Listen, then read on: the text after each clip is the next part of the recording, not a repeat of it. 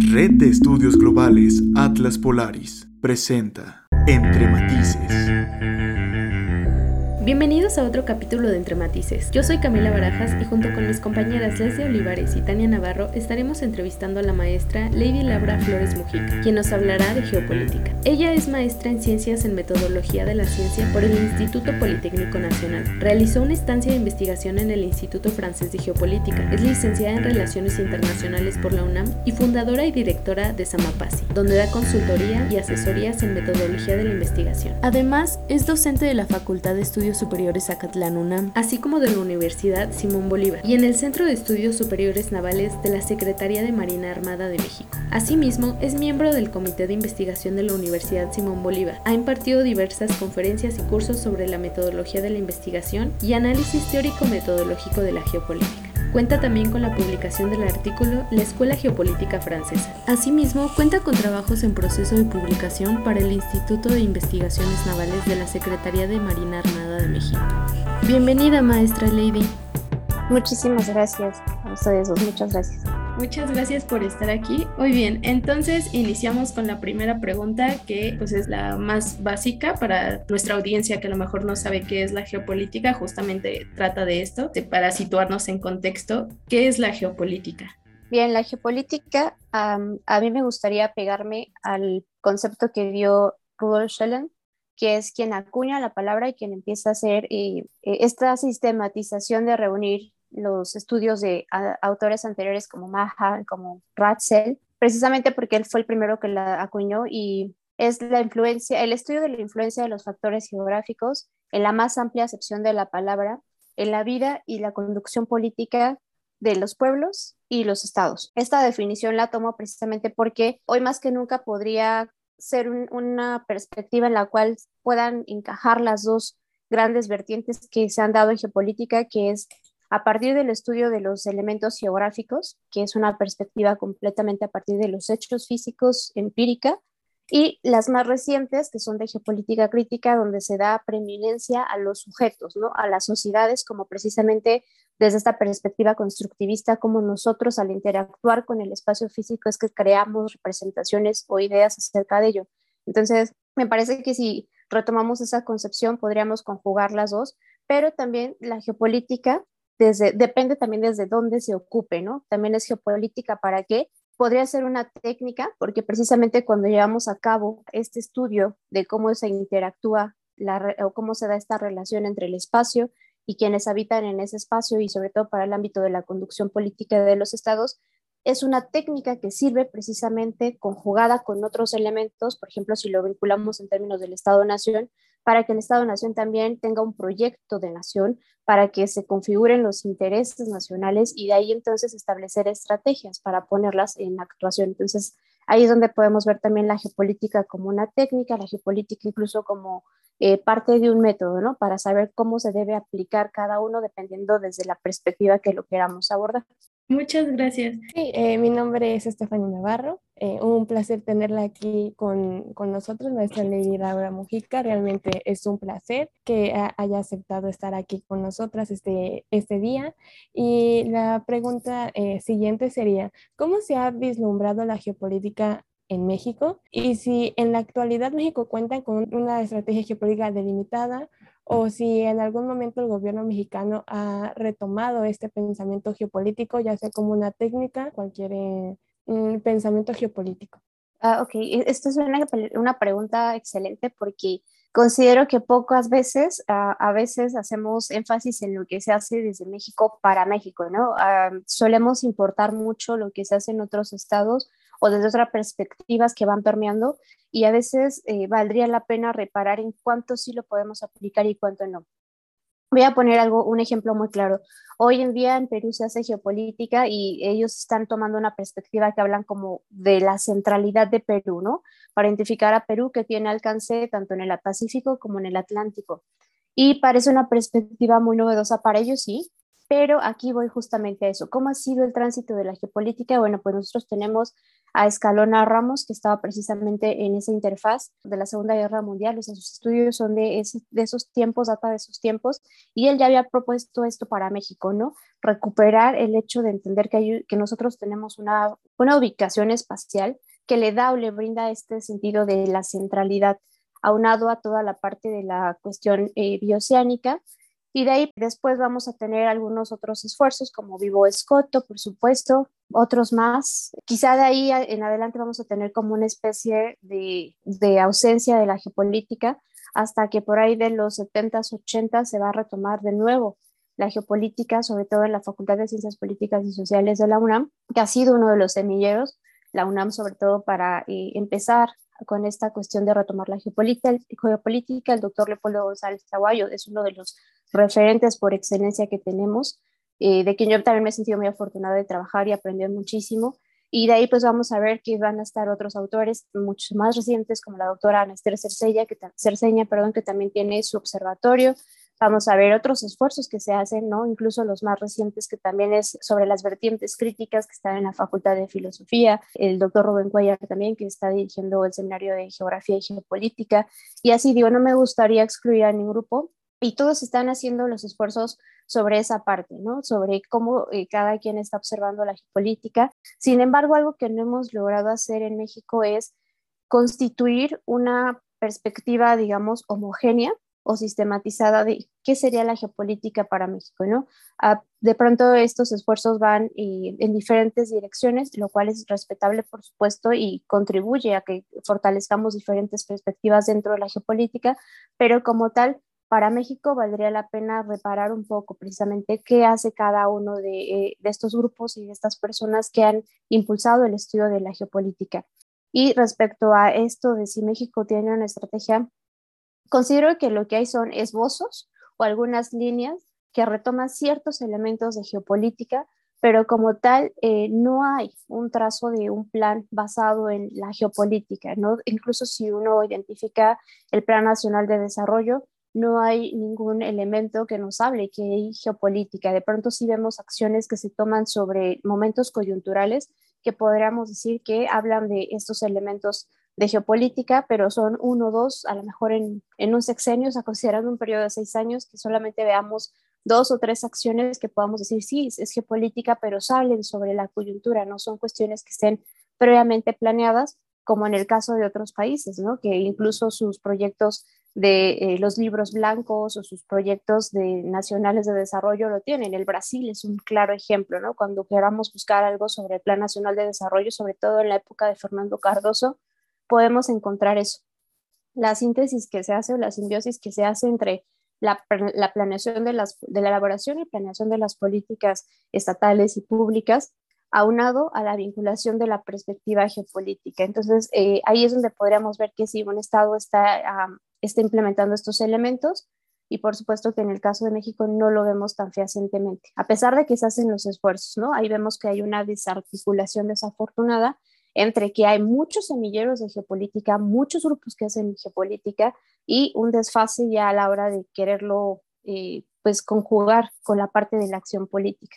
Muchas gracias por su respuesta. Estoy sumamente de, de, acuerdo con usted porque realmente nosotros como mexicanos sabemos que siempre nos andan contando y en todo vemos que México es un país geoestratégico, que es privilegiado en la estrategia, que es un país eh, posicionado y todo. Considero que tenemos las características para sí ser un país estratégico, pero las acciones que, que se llevan a cabo a veces se queda solamente en el planteamiento. Entonces, eh, realmente es interesante lo que usted nos está contando en esos momentos. Eh, ve estas áreas que a México le falta y también como serían estos tipos de áreas de, de oportunidad que, que, México podría abordar. Claro, sí, sí, sí, definitivamente también tiene que ver con que alguna vez cuando se cree esto, pues tiene que haber una especie de interacción interinstitucional, ¿no? Porque si hay un plan nacional basado en estos elementos, pues cada parte de la que forma de lo que es este gran sistema del Estado mexicano, pues tendría que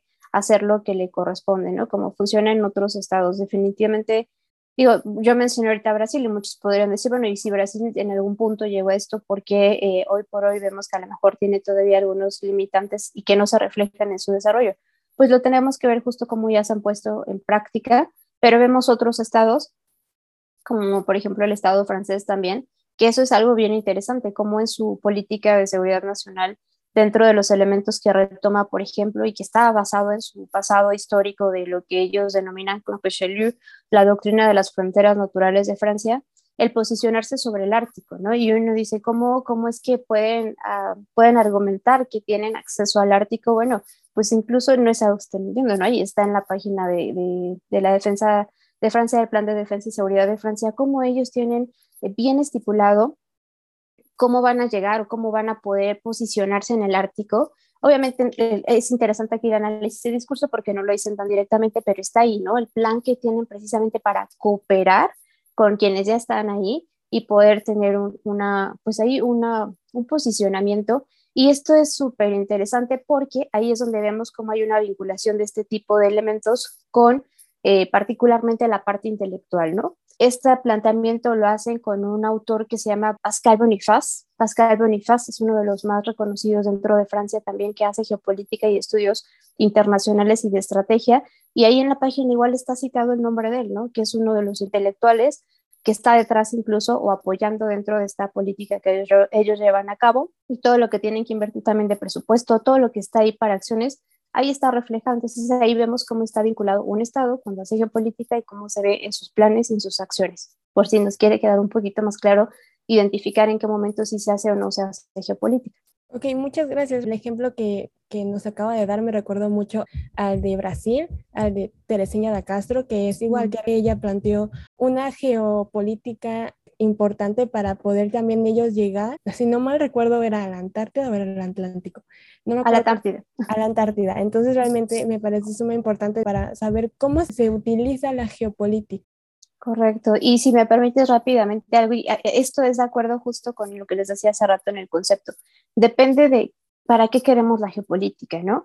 En este caso, a lo mejor estoy poniendo ejemplos y puede ser de, decir de tipo expansionista porque estamos buscando, está buscando Francia un posicionamiento en el Ártico, pero la geopolítica también sirve y creo que esto es algo muy importante que a veces se ha propagado mucho, sobre todo a partir del libro de Lacos, que a veces la, traducción al, al, español no ha sido tan adecuada o más bien es como como una frase hecha el decir que la geopolítica sirve para la guerra, ¿no? Porque así se llama el título del libro, pero habla como, sobre todo es la geografía, dice geografía para hacer la guerra. Ya después se la, se le ha asociado directamente con geopolítica y lamentablemente este es un discurso que ha permeado muchísimo en el ámbito académico y es el que más se enseña, ¿no? Que la geopolítica sirve para la guerra, para el expansionismo, pero cuando tenemos la oportunidad de leer autores como Rudolf Schellen, como Ratzel, quitándole este posicionamiento ideológico, nos podemos dar cuenta que la geopolítica no sirve solamente para la guerra, sirve también para que los estados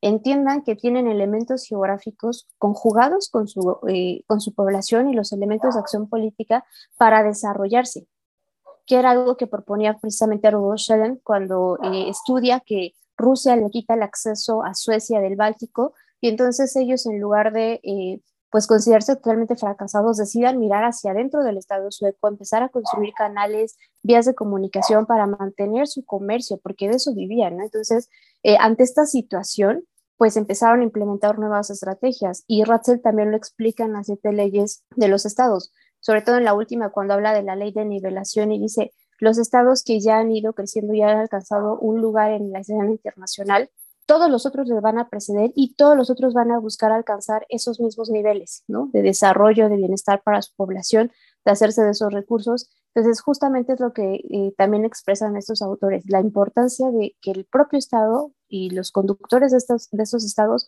miren hacia el interior para fortalecer eh, y, y, optimizar el desarrollo, como hace rato tú lo decías con México. Pues sí, de pronto se vuelven lugares comunes, es decir, México tiene una posición estratégica, eh, tiene dos salidas a, a, los dos grandes importantes océanos, y pues sí, pero ¿y si no hay una conciencia que se genere desde el interior para saber cuál es el valor político de este espacio y entonces lograr que todo esto sea eficiente para nosotros?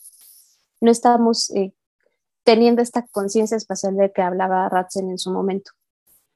Justamente me estaba surgiendo la duda del por qué no se había, por así decirlo, implementado el pensamiento geopolítico en la política mexicana.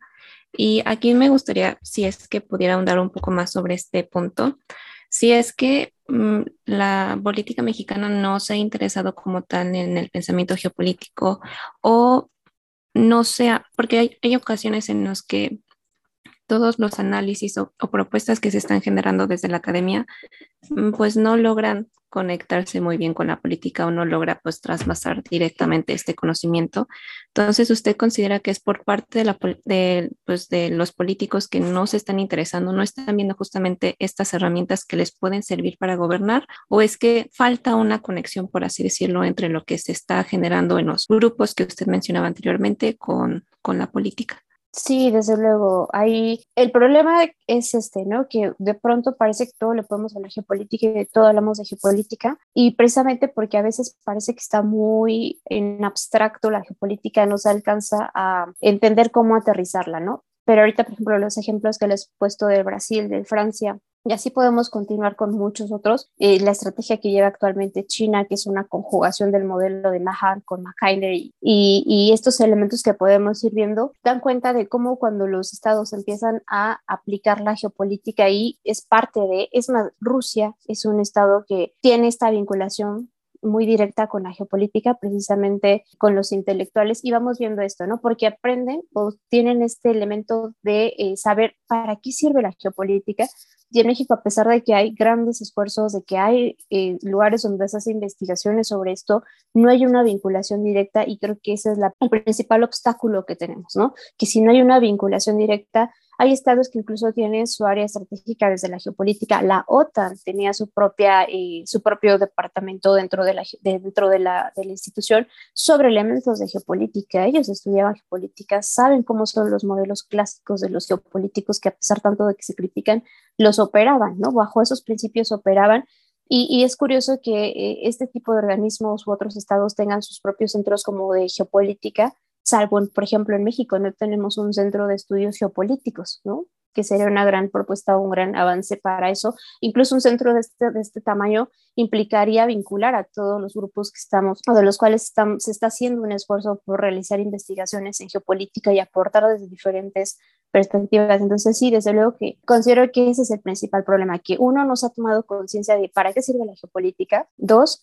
eh, hay una, una fuerte disasociación, entre la toma de acciones políticas y, por supuesto, la parte vincular con la geopolítica. Y tampoco significa que con la geopolítica se venga a resolver todo, pero sin duda los estados que más la han utilizado son los estados que también han tenido eh, resultados más favorables, ¿no? Y no lo digo yo, esto es parte del libro también que en su momento escribieron por ahí de los 60, 70 en Argentina, exaltando esta parte, ¿no? De quiénes sí pueden utilizar geopolítica y quiénes no. Entonces, ahí vemos esta parte también de, de, cómo se vinculó la geopolítica en esa época para los estados y cómo la supieron aplicar. Sí, claro, y aparte, sí considero que se debe de tener también, entender que la geopolítica, como mencionas, pues es una herramienta más para entender el posicionamiento de un estado, ahora sí que en el sistema internacional. Y bueno, y ahorita, por ejemplo, creo que es muy valioso lo que propone la geopolítica porque justamente te da herramientas para entender por qué, eh, por ejemplo, ahorita con lo que está sucediendo entre Rusia y Ucrania, en un primer momento me tocó escuchar a muchas personas o muchos analistas que mencionaban el que el conflicto ya se había abandonado y por qué estamos revisando el conflicto y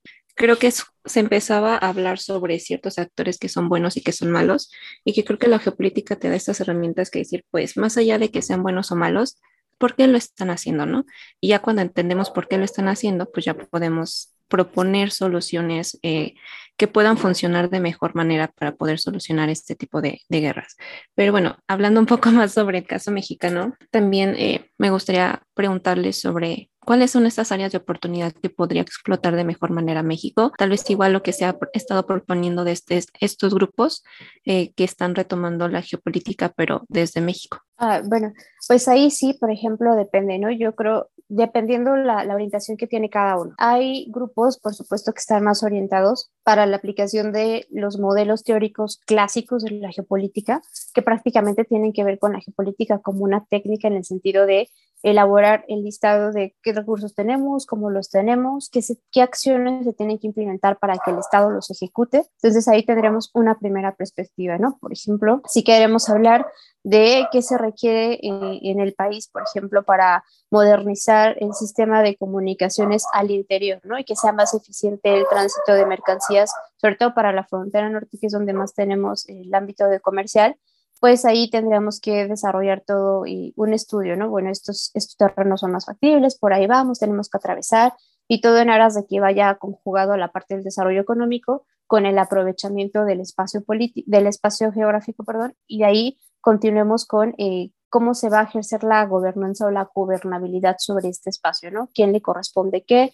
¿Qué tanto debemos de tener en estos elementos de seguridad? Entonces, ahí vemos eso, estamos actuando como el Estado respecto a ello, ¿no? Si lo viéramos en este mismo sentido y quisiéramos ahora, pero el Estado proyectado hacia el exterior, eh, aplicar un poco también de la metodología que ofrece François Toal cuando dice hay que identificar qué tipo de dispositivos diplomáticos tenemos, ¿no? Si gestamos alianzas para crear eh, nuevos posicionamientos en áreas que nos interesen, si eh, generamos alianzas para contrarrestar amenazas o si tenemos alianzas para eh, precisamente también amortiguar zonas que representen conflictos. Entonces, eso también nos cambiará la perspectiva de que para qué sirve nuestro ámbito diplomático, ¿no? ¿En qué, ¿De qué manera estamos interactuando con el resto y cómo nos queremos posicionar?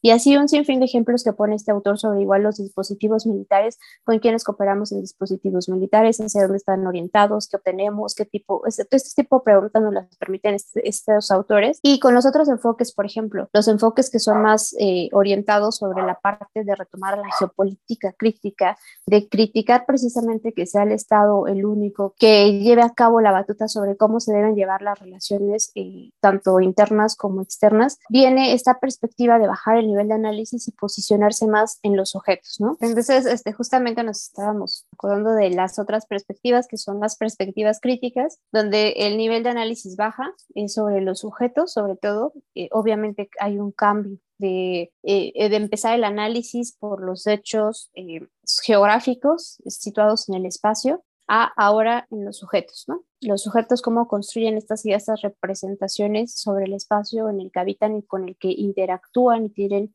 eh, interrelaciones con otros sujetos. Y ahí, por ejemplo, y esto no es algo que sea eh, totalmente, pues, que tan, tan, tan reciente, pero sí es algo que ha tomado mucha importancia, el cómo se hacen las planeaciones desde la perspectiva geopolítica, ¿no? En Francia es uno de los estados donde más se ha impulsado en cuanto al estudio académico esto y que ha tenido vinculación. Uno de los representantes más importantes está justamente en el Instituto Francés de Geopolítica, que es François Toal. Y François Toal, eh, aunque no está directamente en la vertiente crítica, digamos, anglosajona, sí está formando parte de estas vertientes críticas o radicales desde la escuela lacostiana. Y él, hace, él hacía este estudio, ¿no? De cómo al implementar un proyecto en, algún, en alguno de los lugares de, París, eh, se hacía todo un estudio para saber, bueno, por dónde atravesaba, qué implicaciones iba a tener, si iba a haber desplazamiento y a quiénes iba a afectar más, por ejemplo, a las personas con menos recursos, a los de mayores recursos,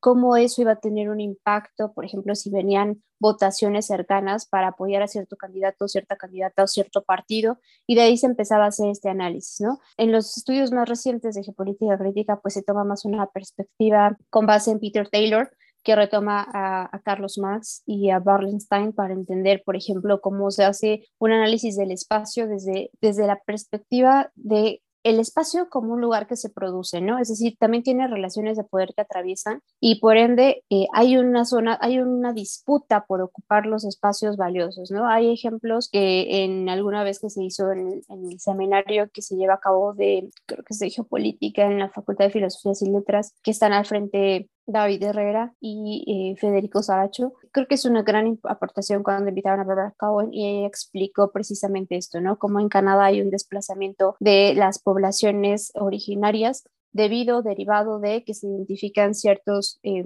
ciertos metales importantes donde ellos habitan y cómo ahí esta lógica no opera cómo van a afectarlos a ellos, sino por meramente ganancias, ¿no? Meramente ganancias económicas del Estado. Y creo que ese tipo de enfoques vienen a ser, por ejemplo, apropiados en México, ¿no? El cómo interrelacionamos esto ahora que ha sido tanto de, estos debates del Tren y todo esto, ahí es donde se puede ver a nivel interno, incluso también aplicados estas perspectivas críticas o clásicas, esto, ¿no? Cómo aterrizamos en México y ahí están esas áreas de oportunidad. Y también creo que hay otras áreas de oportunidad que van más orientadas, por ejemplo, al estudio de elementos de teoría y metodología en geopolítica, que eh, sin duda es también el aportar para crear una perspectiva propia de qué sería la geopolítica desde México, cuáles son los elementos que nos tendríamos que recuperar o basarnos para hacer geopolítica propiamente de México, ¿no? O sea, geopolítica a la mexicana, digámoslo, y eh, esa es otra perspectiva de los grupos que están ahí. Entonces, eh, pues son diferentes áreas de oportunidad que vamos encontrando y que sin duda, insisto, ¿no? una vez que todos estos elementos puedan confluir, pues sería eh, muy adecuado construir un enfoque completamente integral que pueda apoyar al Estado tanto al interior como al exterior. Nos queda más claro realmente cómo es que estas áreas de oportunidad que tiene que tener México, porque sí considero que, como ya lo hablamos con anterioridad, México tiene una posición geoestratégica, pero nos falta todavía llevarlo a cabo como en estos estados, Brasil, Francia, que realmente saben que tienen esta posición, tienen este pensamiento geopolítico, saben las herramientas que tienen y lo llevan a cabo. Al igual quiero agradecerle en el sentido de que nos está explicando muy bien lo que es la geopolítica y usted nos está quitando esta perspectiva que se tiene, que siempre nos venden a la geopolítica como algo malo, que solo sirve para la expansión, para invadir, para la guerra. Y no, realmente nos está diciendo las cualidades por las cuales la geopolítica es importante Sí, y de hecho voy a citar a una de mis tesistas, que es Carla, espero que algún día Carla escuche esto, porque está haciendo un trabajo sobre Azerbaiyán eh, desde una perspectiva geopolítica. Y aquí lo voy a poner, esta, tesis es muy importante el ejemplo. Azerbaiyán no es un estado que tradicionalmente cuente con geopolítica. Hasta hace unos años eh, empezó a, incorporar los planteamientos geopolíticos porque tomó en consideración el dónde está ubicado y dónde está situado, ¿no? Y cómo puede fungir como un elemento clave para todo lo que era el tránsito de gas y petróleo desde Rusia hacia la parte de Unión Europea e inclusive cómo podía tornar a uno u otro de los actores, ya sea de Rusia o, alguno de los de la Unión Europea, hacia su favor, ¿no? Como dejar de ser solamente un actor pasivo y una zona de tránsito a decir, ah, ok, ya entendí que yo estoy aquí y yo entendí que puedo obtener ventajas de esto y lo otro, ¿no? Y, y, y es interesante porque, bueno, ya está estudiando esto y recientemente, si también si vemos en medios de comunicación, hay elementos que hablan de eso, ¿no? De cómo el presidente también tiene un conocimiento de geopolítica y las universidades están haciendo convocatorias para que también haya investigadores procedentes del exterior que hablen sobre geopolítica para incluso resolver cuestiones referentes al mar Caspio, ¿no? O ahora denominado lago Caspio, y cómo debería de posicionarse Azerbaiyán al respecto. Entonces ahí vemos presente como un Estado que a lo mejor no tenía idea de geopolítica toma conciencia de esto y empieza a desarrollar sus propios planteamientos para lograr posicionarse, aunque sea regionalmente, y no solamente quedarse como eso, una zona de tránsito, sino tratar de obtener las mayores ventajas. Y ahí vemos eso, ¿no? Una aplicación de geopolítica, pues que no es solamente para hacer la guerra, sino para también a favorecer a este Estado que va apenas en desarrollo. En definitiva, a veces la geopolítica llega a ser igual incluso muy compleja y a veces las personas que, por ejemplo, yo intenté adentrar a este mundo de la geopolítica, en un primer momento era pues sí confuso porque al final de cuentas hay muchas observaciones desde diferentes perspectivas, igual a los que incluso apenas están escuchando este podcast, apenas están conociendo la geopolítica o que habían escuchado el término geopolítica pero no se entendía muy bien qué era, los pueden ayudar a entender de mejor manera pues todos los grupos que han surgido justamente sobre esta rama en México que aquí tenemos algunos grupos como el Grupo de Estudio en Geopolítica y Bienes Naturales, Grupo de Estudios de Geopolítica y Bienes Comunes, el Observatorio Latinoamericano de Geopolítica y también el Seminario de Geografía y Geopolítica de la UNAM, en el cual usted es miembro. Entonces, sí me gustaría que también nos pueda pues, hablar un poco más sobre este seminario, cuál es la perspectiva que se está retomando en él y qué es lo que lo caracteriza a, diferencia de, de estos otros grupos que acabamos de mencionar. Sí, eh, y yo creo que también otros de los que están haciendo muchos esfuerzos importantes es en la Universidad de Guadalajara. De hecho, ellos tienen colaboración con Heriberto Cairo Caru, que es uno de los más conocidos en España en geopolítica crítica. De hecho, tiene la revista de geopolíticas. Son varios esfuerzos, ¿no? Pero bueno, eh, sí, honrosamente soy miembro del Seminario Permanente de Geografía y Geopolítica que dirige el doctor Rubén Cuellar. Y, digo, no voy a hablar en nombre de él, por supuesto, sino como miembro. ¿Qué hace la diferencia? Yo creo que es algo que siempre ha subrayado y siempre se le hemos hecho comunicar al doctor, ¿no? Y es que precisamente es algo que nos ha culminado a hacer es que vayamos y revisemos las fuentes originarias de los textos. ¿Qué significa eso? Que a la hora que tenemos un, una discusión de los elementos teóricos conceptuales de los autores, es eso, irnos sobre los planteamientos teóricos metodológicos, ¿no? Para entonces saber, una vez que manejamos todos los elementos teóricos, conceptuales, cómo los aplicamos y no quedarnos solamente con muchas cosas que llegan a pasar en nuestro país y en América Latina y que es muy desafortunado, que de pronto hay un autor que leyó a Mahan, por ejemplo, y entonces ya como lo leyó él, a veces por flojera, pienso yo, o por desconocimiento, por un acto bastante ingenuo, vamos y leemos ese autor, pero lamentablemente al no ser una fuente primaria ya tenemos una opinión desde cierto sesgo de los autores, ¿no? ¿Y eso qué significa? Pues eso significa un problema metodológico fortísimo, porque entonces ahí podemos entrar este, en estas cuestiones de que muchos como van a decir que habla del poder naval y su libro es Power Sea, ¿no? Poder marítimo, y el poder naval es solamente uno de los componentes de los dos elementos que forman el poder marítimo. Pero si nosotros vamos a leer autores que solamente dicen que es el poder naval, bueno, estamos metidos en un gran lío porque ya dejamos de lado todo lo que realmente sí está planteando Mahan, hacer todos estos análisis pues implica tiempo, ¿no? Y dentro del seminario, eh, pues cada quien como que tiene un autor, tiene un área de fortaleza y tenemos esa oportunidad, ¿no? De también de, ser muy respetuosos, pero tener este intercambio de decir, bueno, y si, es esto, ¿por qué no? O sea, incluso entre nosotros mismos, eh, hacernos críticas sobre lo que estamos presentando en los trabajos desde la parte muy intelectual y con ello fortalecer eh, este trabajo, ¿no? Y yo creo que eso es algo que se ha dejado hacer en, en América Latina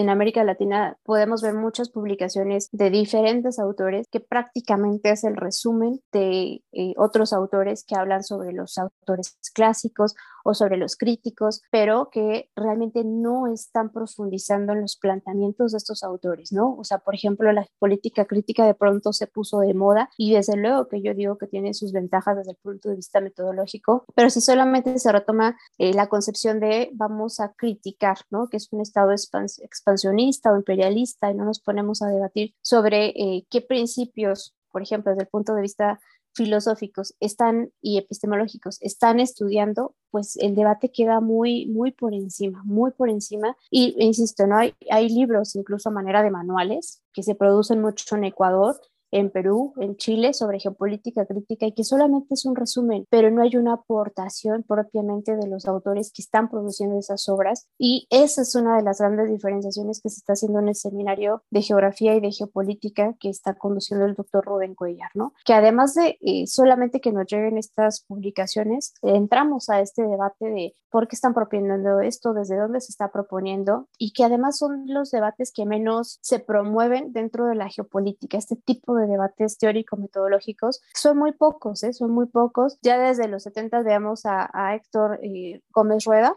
que es uno de los primeros que empieza a decir, ¿para qué sirve la geopolítica? ¿no? ¿Qué teorías tiene la geopolítica? ¿Cómo se hace investigación en geopolítica?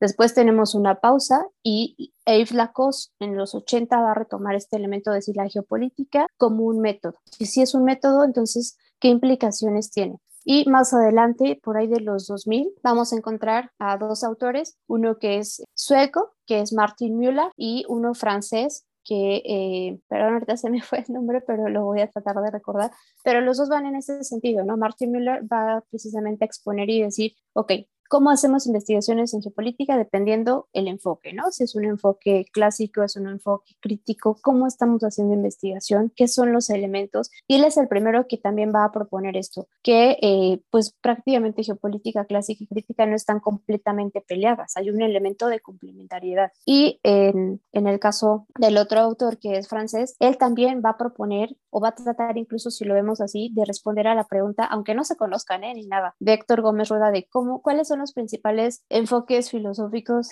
epistemológicos que ha habido en geopolítica y él va a decir, ah, bueno, pues tenemos los enfoques racionalistas, los empíricos, ¿no? Y dentro de los empíricos vemos a los clásicos y en los racionalistas vemos a los críticos y eso permite comprender por qué hay una diferencia del abordaje, pero al final se está estudiando lo mismo. Entonces ahí es donde está haciéndose, digamos, la diferencia en el seminario de eh, geografía y geopolítica, entrarle a estos debates que son los menos conocidos y que finalmente es los que más necesitan la geopolítica, pues, como hace rato lo decías. La geopolítica resulta compleja porque no hay una sistematización del, del campo de conocimiento, ¿no? Si uno dice, voy a hacer una investigación en biología, ah, bueno, ya sé qué conceptos, ya sé qué métodos, ya esto, pero en geopolítica no lo hay. Y eso es porque precisamente no se ha llevado a cabo este tipo de esfuerzos con esto, pues igual vamos, creo yo, cerrando preguntas que nosotros teníamos. Igual, bueno, me gustaría igual preguntarle eh, Igual es por si una persona está interesada en este seminario, eh, cómo se pueden inscribir, si es solo para miembros de la UNAM, o se acepta público externo,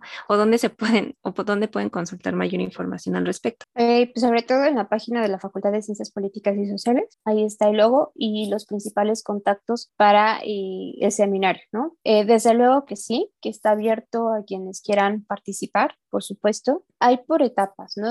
Todos empezamos así como primero asimilar los contenidos y después vamos precisamente cada quien como en su área, en su área de, eh, de, experiencia de los autores que maneja, precisamente ir presentando, ¿no? Pero el seminario en ese sentido sí es abierto, eh, se hace la, invitación porque no nada más participa gente de ciencias políticas y sociales, incluso el doctor u otros que estamos al frente de, tenemos la fortuna de compartir algo con quienes forman parte de nuestros grupos en geopolítica o en geografía, son invitados, ¿no? Son invitados para que quienes quieran participar y unirse al seminario, pues adelante, desde luego que se puede hacer. Y esa es parte de las, pues digamos, de las principales formas de contacto, ¿no? Porque como tal no hay una página que diga Seminario Permanente de Geografía y Geopolítica. Existe, o sea, si ustedes entran a la Facultad de Ciencias Políticas y Sociales, ahí donde viven grupos de investigación, verán el logo del seminario, verán los contactos y desde ahí pueden eh, acceder precisamente a formar parte de esto, ¿no? Y aparte, pues eh, se hacen las reuniones una vez por semana,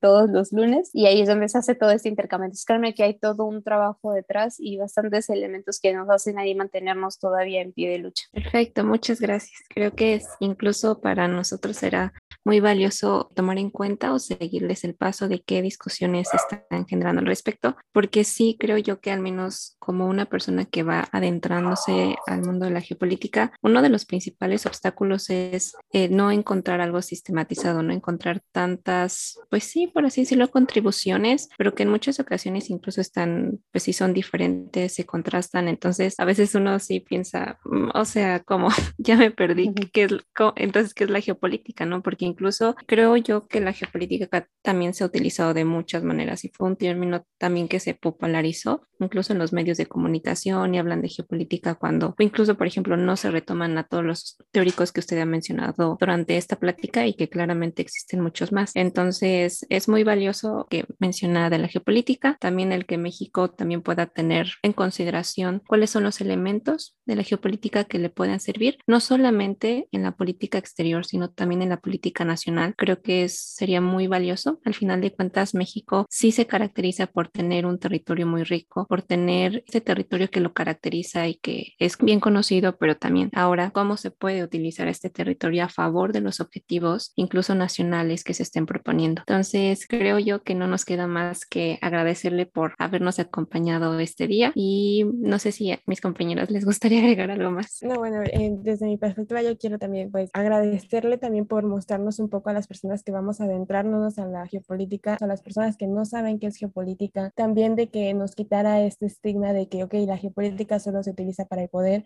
también de decirnos que la, la geopolítica crítica, tanto la geopolítica clásica, pueden convivir, pueden coexistir y pueden las dos estar en un estudio, al igual que explicarnos sobre la, la metodología, lo cual considero que en el seminario que, que usted es miembro es de suma importancia debido a esto. Por mí sería todo y en serio le agradezco mucho que esté con nosotros este día y que quisiera participar. No, gracias a ustedes y, y, como voy a decir como un, un autor de España, que es Bojavi La Seca, decir, no, no me crean, ¿no? Vayan y compruébenlo por ustedes mismos porque sí, desde luego que Aquí lo importante, yo siempre lo he dicho, ¿no? Aunque seamos académicas, académicos, investigadores, eh, tengamos una, una posición de poder, siempre es importante que no todo se quede como creído, ¿no? Así que vayamos y lo, lo confrontemos con las fuentes y también ustedes creen su propia opinión al respecto, es algo que siempre les he dicho a mis grupos. Yo les voy a compartir lo mucho poco que tengo o sé de geopolítica y ustedes después determinarán si sí o si no se quedan con los críticos, los clásicos, los latinoamericanos también, porque tenemos mucho que hacer muchos de los autores latinoamericanos. Y, me gustaría cerrar rápidamente con estos latinoamericanos que a veces se nos olvida. El primero que empieza a hablar de geopolítica interna y externa, vinculando esto que hace rato cerrábamos ya de manera rapidísima, es eh, precisamente eh, en Brasil, ¿no? Cuando empiezan a hacer esta primera diferenciación de saber, tenemos una geopolítica que tiene que ser al interior y una al exterior.